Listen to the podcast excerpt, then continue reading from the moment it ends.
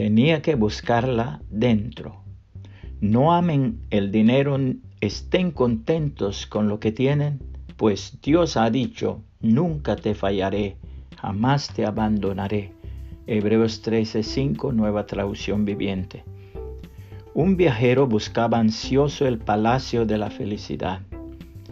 Alguien le dirigió a un alto monte y hacia él se encaminó sin importarle la distancia ni lo accidentado del sendero. Por fin iba a ser feliz. Cruzó torrentes, ascendió montañas con el corazón dilatado por una gran esperanza. Pero cuando llegó a la cima, vio con pena que el palacio se había trasladado a una cumbre más alta.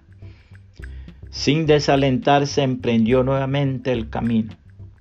Venció la distancia y escaló la cumbre. Pero, oh desilusión, el palacio se había trasladado a un monte más distante aún. Tornó a su intento tras la huidiza mansión sin poder alcanzarla jamás.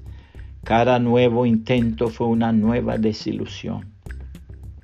El palacio esquivo siempre se alejaba del viajero, quien terminó por convencerse que era imposible hallar de esa manera la felicidad.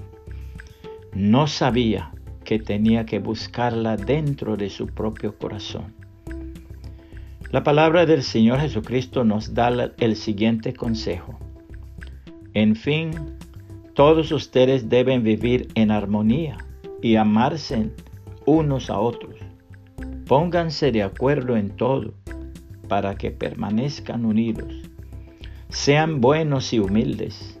Si alguien les hace algo malo, no hagan ustedes lo mismo. Si alguien los insulta, no contesten con otro insulto. Al contrario, pídanle a Dios que bendiga a esas personas pues Él los eligió a ustedes para que reciban bendición. Porque, como dice la Biblia, los que de todo corazón deseen vivir y ser felices, deben cuidarse de no mentir y de no hablar mal de otros. Deben hacer el bien, dejar de hacer el mal y vivir en paz con todos. Porque el Señor cuida a los que hacen el bien, escucha sus oraciones y está en contra del malvado. ¿Quién puede hacerles mal si ustedes siempre insisten en hacer el bien? Nadie. Pero si hacen el bien y aún así tienen que sufrir, Dios los bendecirá. No le tengan miedo a nadie, ni se asusten.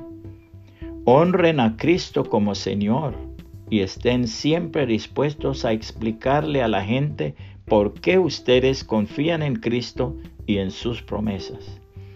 Pero háganlo con amabilidad y respeto.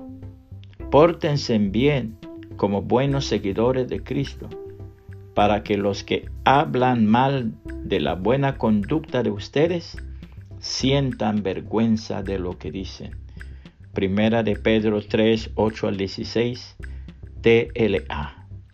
Puede compartir este mensaje y que el Señor Jesucristo le bendiga y le guarde.